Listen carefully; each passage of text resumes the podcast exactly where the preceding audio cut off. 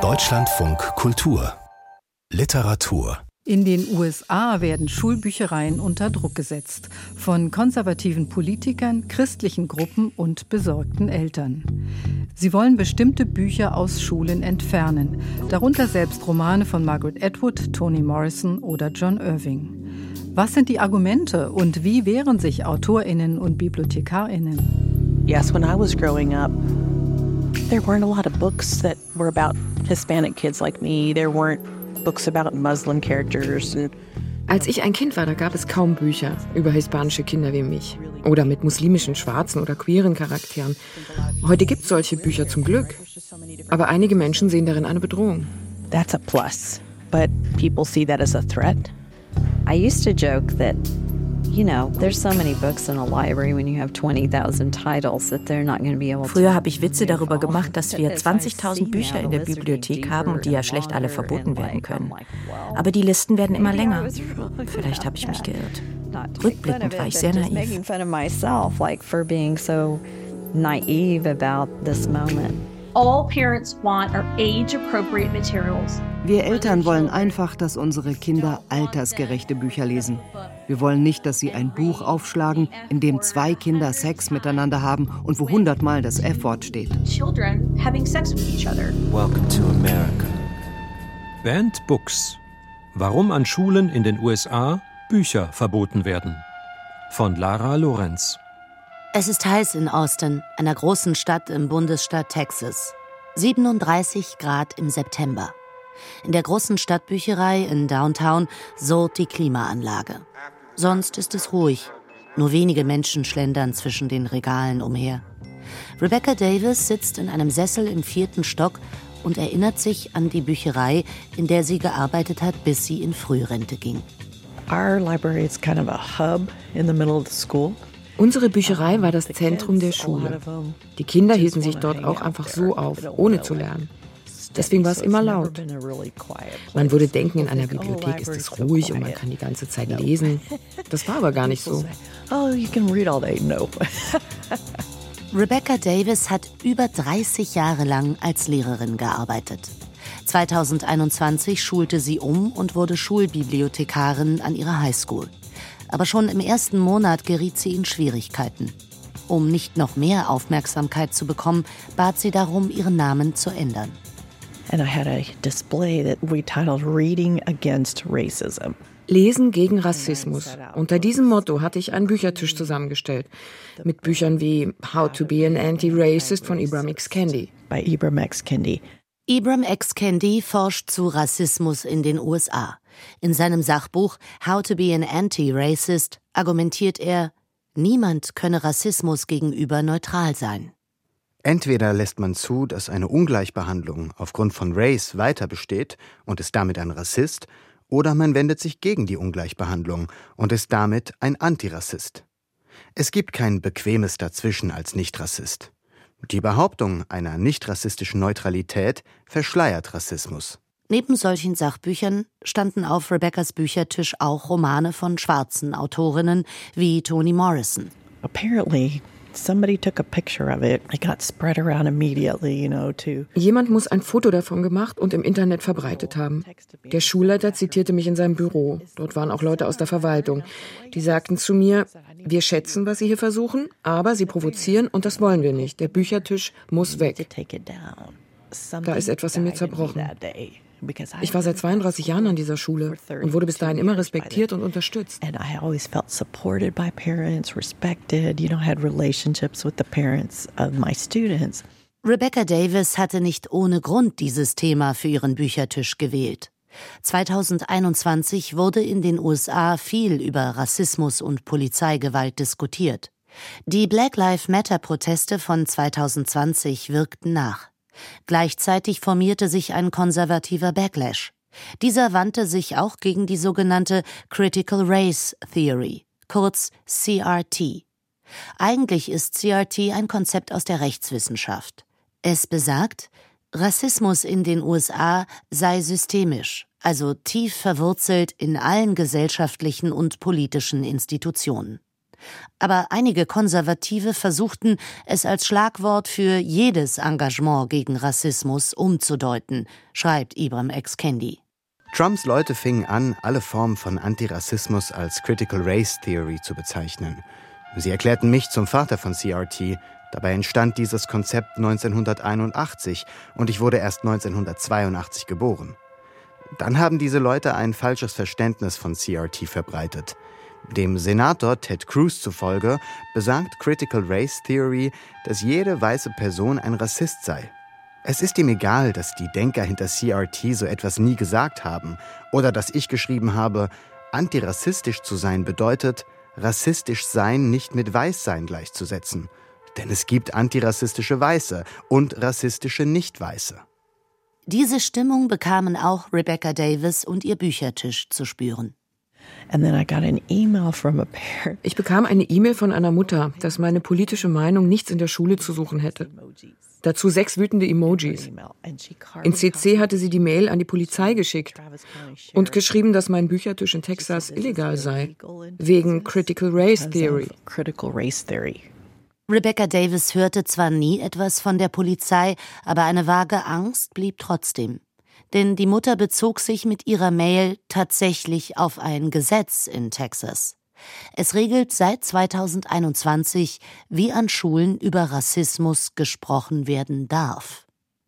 Der Begriff Critical Race Theory kommt zwar im Gesetzestext nicht vor, in Gesprächen über das Gesetz fällt er trotzdem immer wieder. Teaching CRT in Texas is illegal. In Texas ist es illegal, CRT zu unterrichten. Aber in Schulen gibt es immer noch Bücher, in denen alle Polizisten als Rassisten dargestellt werden oder in denen alle Polizisten Menschen ermorden, die Minderheiten angehören. Dabei stimmt das so nicht. Tara Patch streicht sich die blonden Haare aus der Stirn. Sie hat über dieses Thema schon oft gesprochen.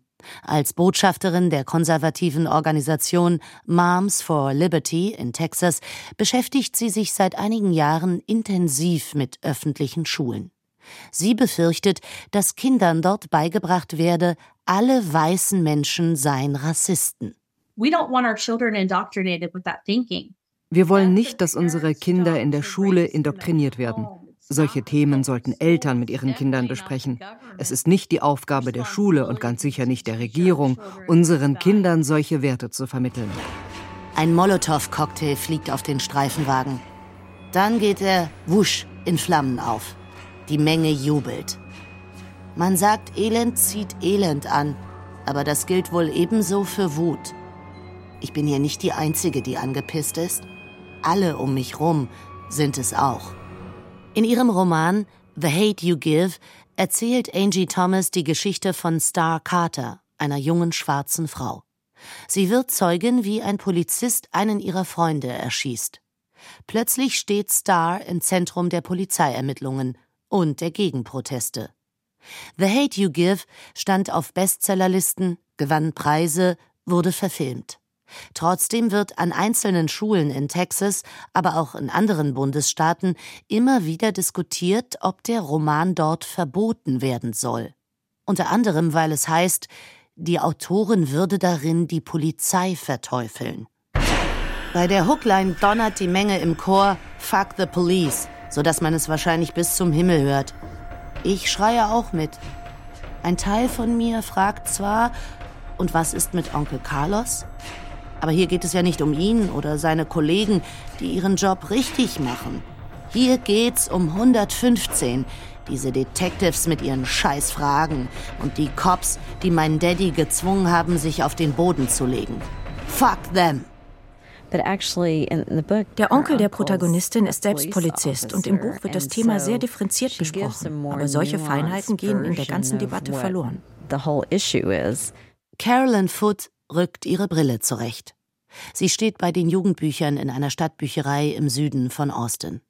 Fast 30 Jahre lang hat sie als Schulbibliothekarin gearbeitet. Kurz vor der Corona-Pandemie ging sie in Rente. Seitdem habe sich die Stimmung an vielen Schulen verändert, sagt sie. Durch Homeoffice und Distanzunterricht bekamen Eltern mehr vom Schulleben ihrer Kinder mit, und nicht allen gefiel, was sie da beobachteten. Daraus entstand auch die konservative Organisation Moms for Liberty. Zunächst kritisierten ihre Mitglieder die Pandemiemaßnahmen an den Schulen. Dann wendeten sie sich gegen Lehrpläne und die Auswahl in den Schulbüchereien, erklärt Tara Patch. Einige Eltern haben sich gefragt, ob es in der Schulbücherei ihrer Kinder wohl sexuell freizügige Bücher gebe. Dann haben die Medien über eine Schulversammlung berichtet, bei der Eltern aus so einem Buch vorlasen. Wieder andere Eltern sahen das und seitdem wird das Thema immer größer and then they talk about it, it's just going to snowball since then. A state legislator in Texas, Matt Krause, der republikanische Abgeordnete Matt Krause schrieb 2021 einen Brief an alle Schulleiter in Texas. Er hatte eine Liste mit über 800 Büchern erstellt und wollte wissen, welche davon in Schulbüchereien stünden. Die Schulen mussten das nicht beantworten. Er hatte gar nicht die Autorität für diese Anfrage. Aber einige Schulen haben die betroffenen Bücher trotzdem entfernt. Meine Kolleginnen und ich haben sofort überlegt, was können wir tun? We were immediately concerned and started texting each other, what can we do? Auch Bibliothekarin Becky Calzada war besorgt über die Bücherliste. Viele der Titel darauf sollten ihrer Meinung nach unbedingt in Schulbüchereien bleiben. Deshalb gründete sie gemeinsam mit Carolyn Foote die Internetkampagne Texas Freedom Fighters. Eine Wortkombination aus Freedom und Read, Freiheit und Lesen. Auf der Liste standen Bücher, die sich mit den Black Lives Matter-Protesten befassten, mit Sexualität, Aktivismus, sogar eine Datensammlung zu Gesundheitsthemen. Ganz unterschiedliche Titel. Oh, Auch der Roman Gottes Werk und Teufels Beitrag von John Irving fand sich darauf. Er erzählt von Wilbur Large, einem Arzt in der ersten Hälfte des 20. Jahrhunderts. Im Roman führt Wilbur Abtreibungen durch, als diese in den USA noch verboten waren. Legalisiert wurden diese erst in den 1970er Jahren. Seit einem Urteil des Supreme Court 2022 sind Abtreibungen in Texas in den meisten Fällen wieder verboten. Und das nennt sich eine demokratische Gesellschaft, wo Menschen zum Missgeschick einer ungewollten Empfängnis verdammt sind? brüllte Wilbur Large. Was sind wir? Affen? Wenn ihr erwartet, dass Menschen verantwortlich sind für ihre Kinder, dann müsst ihr ihnen das Recht geben zu entscheiden, ob sie Kinder haben wollen oder nicht. Was denkt ihr Leute euch eigentlich? Ihr seid nicht nur verrückt, ihr seid menschenfressende Ungeheuer. Abtreibung, Rassismus, aber auch sexuelle und geschlechtliche Vielfalt. Politiker wie Matt Krause und Eltern wie Tara Patch möchten nicht, dass sich Kinder in der Schule mit diesen Themen auseinandersetzen. I think our school system should teach children how to think. In der Schule sollen unsere Kinder lernen zu denken, nicht was sie zu denken haben. Wir erwarten, dass sie grundlegendes Wissen und Fähigkeiten vermittelt bekommen. Aber wenn sie stattdessen indoktriniert oder sexualisiert werden, haben wir ein Problem.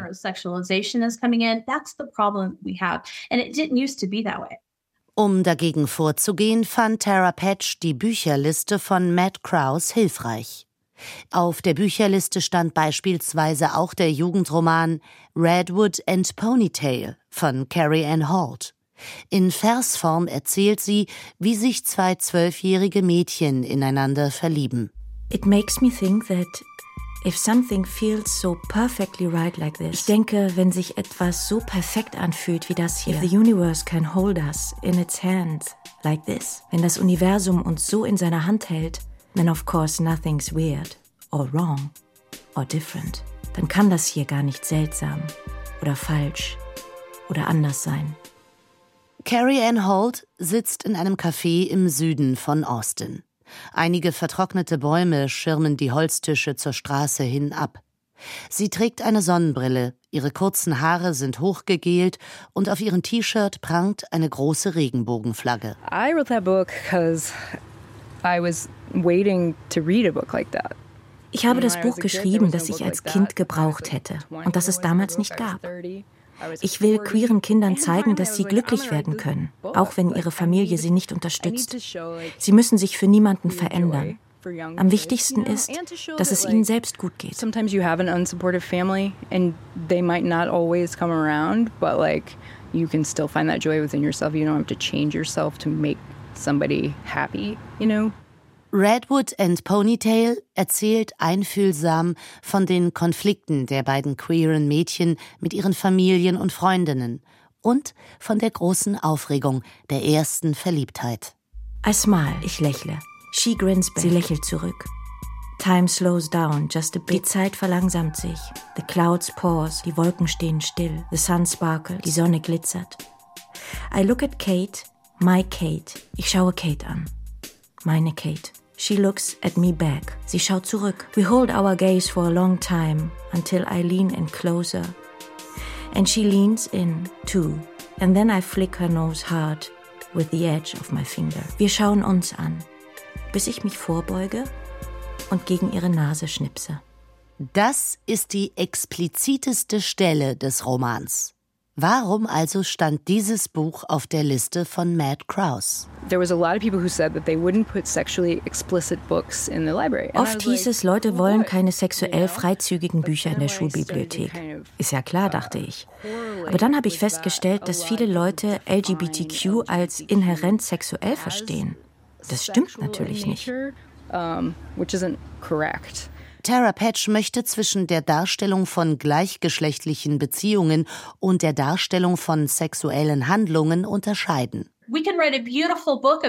Es gibt wunderbare Bücher über LGBTQ-Themen und das ist okay, solange darin kein Sex vorkommt.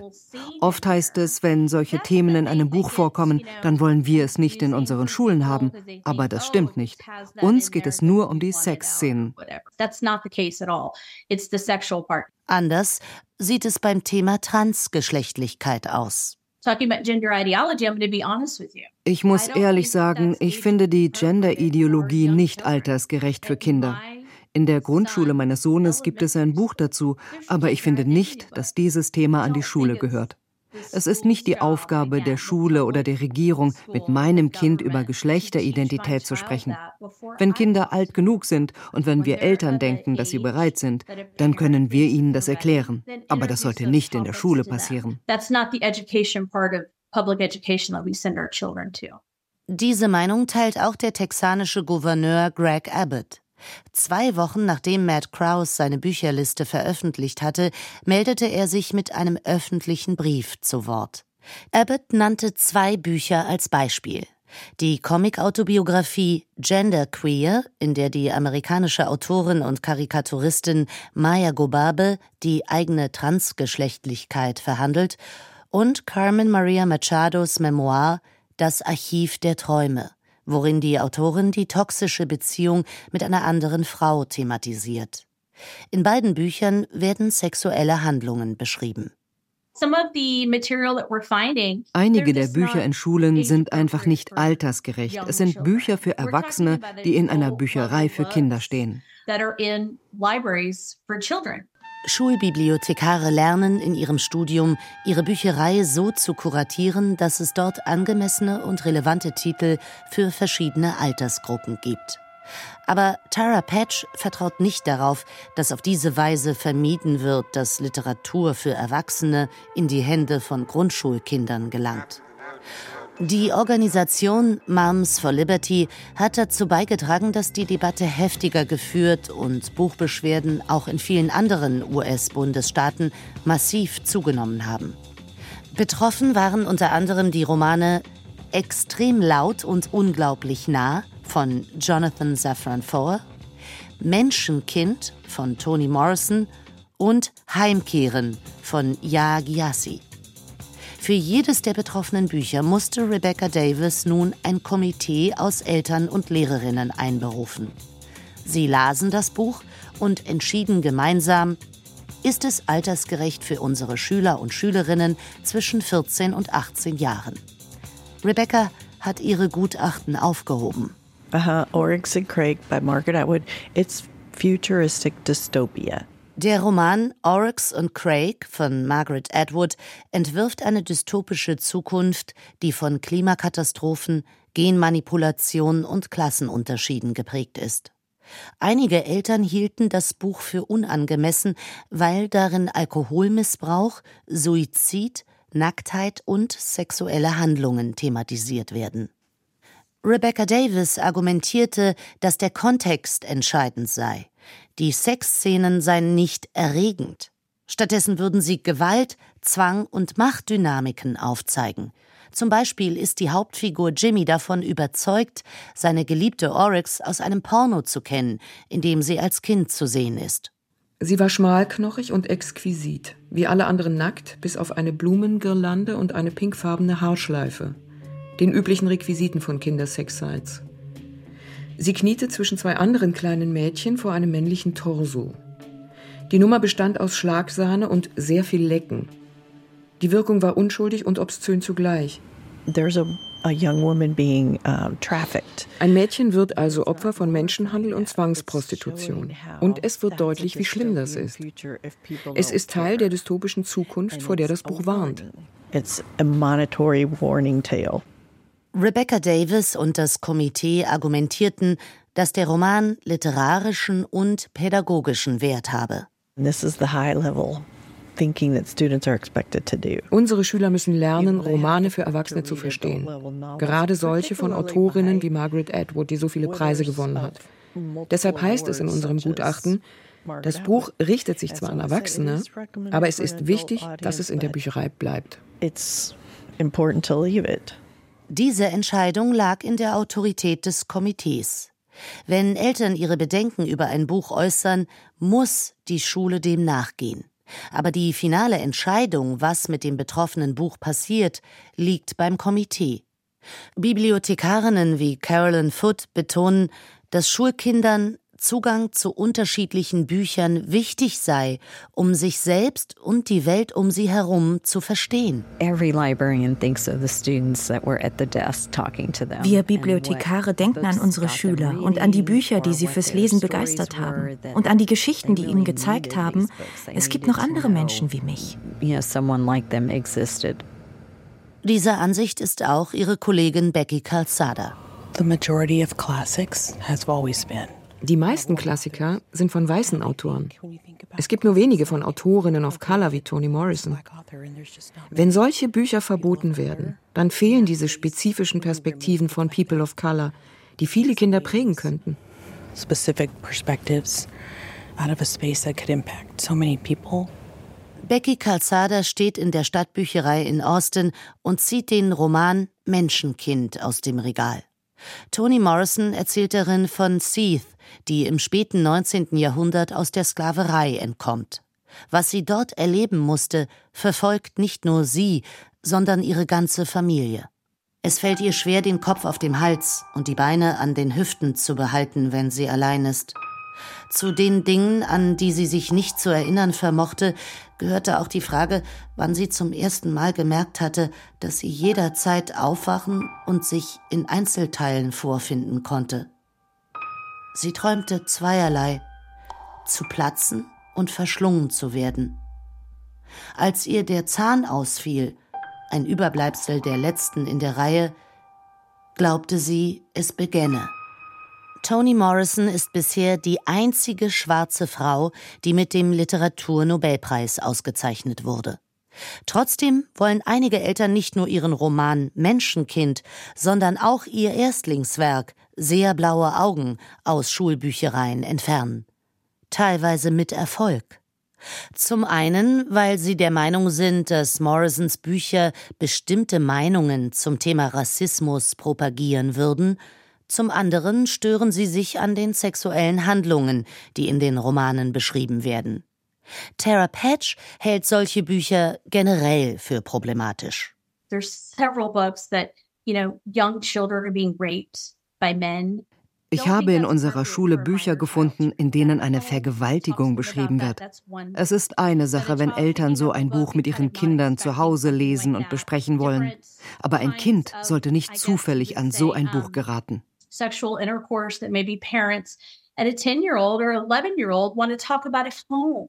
Bibliothekarin Becky Calzada legt Wert darauf, dass die Bücher in ihren Schulen altersgerecht zusammengestellt werden. Aber sie findet es falsch, pauschal jede Erwähnung von Sex in Büchern zu stigmatisieren. You know, when I think about ich frage mich dann, geht es um ein Aufklärungsbuch oder um ein Buch, das erzählt, wie jemand eine Vergewaltigung verarbeitet? So etwas zu lesen kann Betroffenen helfen, die Ähnliches erlebt haben. Mir wurde erzählt, dass ein Mädchen ein Buch über Missbrauch gelesen hat und dann zum Bibliothekar gegangen ist und gesagt hat, genau das geschieht mit mir. Vorher hatte sie gar nicht erkannt, was sie da erlebte. That's me that's my life right now and she didn't even recognize that that, that was you know what was happening to her. Ab wann gilt ein Buch als pornografisch? Reicht die bloße Andeutung von sexuellen Handlungen dafür aus? Welche Rolle spielt der Kontext, in dem dies passiert? Die Regierung in Texas hat im Sommer 2023 ein neues Gesetz erlassen, das besagt, ab Frühjahr 2024 sollen Buchhändler diese Fragen beantworten. Sie sollen bewerten, welche Bücher als sexually explicit, als sexuell freizügig gelten und dürfen diese nicht mehr an Schulen verkaufen. Ihre Einordnung soll sich an folgenden Richtlinien orientieren. Um zu bestimmen, ob Büchereimaterialien sexuell freizügig sind, muss der Händler das Material einer Kontextanalyse unterziehen und ermitteln, ob das Material sexuelle Handlungen offenkundig anstößig zeigt oder beschreibt. Dafür soll auf folgende Faktoren geachtet werden. Erstens, wie eindeutig oder bildhaft die Beschreibung oder Darstellung sexueller Handlungen ist. Zweitens, ob das Material größtenteils oder wiederholt Beschreibungen sexueller Körperteile oder Aktivitäten enthält. Drittens, ob eine vernünftige Person das Material als absichtlich befriedigend, erregend oder schockierend wahrnehmen würde. Charlie Rasek ist Mitte 40 und seit 25 Jahren Buchhändlerin in Texas. Ihr gehört die Buchhandlung Book People im Zentrum von Austin. Über zwei Stockwerke verteilen sich überquellende Regale. An jedem hängen handgeschriebene Buchempfehlungen. In einer ruhigen Ecke des Ladens knetet Charlie angespannt ihre Hände. Für sie würde das Gesetz eine ganze Reihe an Problemen bringen. When you think about the millions of hours that every single book vendor will have to Es würde mich und andere Buchhändlerinnen zu viel Zeit kosten, all diese Bücher zu lesen und zu bewerten. Wie soll das gehen? Die Regierung hat zwar eine Alternative vorgeschlagen, sie geben uns eine Liste und wir können ihre Bewertungen übernehmen, aber dann müssten wir eine Meinung vertreten, die wir selbst gar nicht teilen und das ist ein Problem. And that is exactly why we brought the lawsuit is because they would then be compelling speech upon us that we do not believe in. And that is where the problem lies. Auf Charlie Reseks blauen T-Shirt steht Read Banned Books. Lest verbotene Bücher. Pauschale Buchverbote hält sie für falsch. Sie findet, pädagogische Fachkräfte wie Schulbibliothekare und Lehrerinnen sollten entscheiden, welche Bücher für welche Kinder geeignet sind, nicht aber Politiker oder Buchhändlerinnen. Deshalb hat Charlie gegen das Gesetz geklagt, gemeinsam mit anderen Buchhändlerinnen und Vertretern von mehreren Branchenverbänden. Im Herbst 2023 haben sie eine einstweilige Verfügung erwirkt. Das Gesetz darf nicht in Kraft treten, bevor die Verhandlung der Klage abgeschlossen ist. Charlie glaubt, dass es nicht nur wichtig für Texas sei, wie dieser Gerichtsprozess ausgehe. Die Politiker hinter dem Gesetz hoffen, dass es ein Vorbild für das restliche Land wird. Das wollen sie nämlich herausfinden. Welche Gesetze können sie in einem Staat einführen, um sie dann auf das ganze Land auszuweiten? Auch Tara Patch und die Moms for Liberty sehen die Debatte um Bücher an Schulen als Teil eines größeren Puzzles. Kinder werden überall indoktriniert und sexualisiert. Durch die sozialen Medien, das Fernsehen, die Musik, die sie hören. Sex ist überall, in der Werbung, auf den Plakaten im Einkaufszentrum. Aber die Schule ist der Ort, an dem unsere Kinder sicher sein sollten. Is at school. Deswegen konzentrieren sich die Moms for Liberty auf Schulen und Schulbüchereien. Dort wollen sie möglichst viel Kontrolle darüber haben, mit welchen Themen und Meinungen ihre Kinder konfrontiert werden. Autorin Carrie Ann Holt glaubt, konservative Politiker und Organisationen würden bewusst versuchen, die öffentliche Aufmerksamkeit zu lenken. Auf die Klage gegen das neue Gesetz, die Buchbeschwerden an Schulen, die Aufregung über bekannte Romantitel. I think when Konservative und christliche Nationalisten in diesem Land fühlen sich von gesellschaftlichem Fortschritt bedroht. Und sie wissen, dass wir gerade auf große wirtschaftliche Probleme zusteuern. Deshalb konzentrieren sie sich auf andere Themen. Sie schaffen Ablenkungen, genau wie bei der letzten Wirtschaftskrise. Wir können nur hoffen, dass diese Phase vorbeigeht, bevor zu viel Schaden angerichtet ist. You know, before they do too much damage, we've moved out of that phase. Diese Hoffnung teilt auch Bibliothekarin Carolyn Foote. Ich frage mich oft, was kann das hier aufhalten? Wird es einfach von selbst enden? Ich glaube, dass es so kommen wird. Je mehr Leute merken, was hier passiert, desto mehr werden sich wehren. The more people realize it's happening, the more they speak up. Banned Books. Warum in den USA Bücher an Schulen verboten werden. Von Lara Lorenz.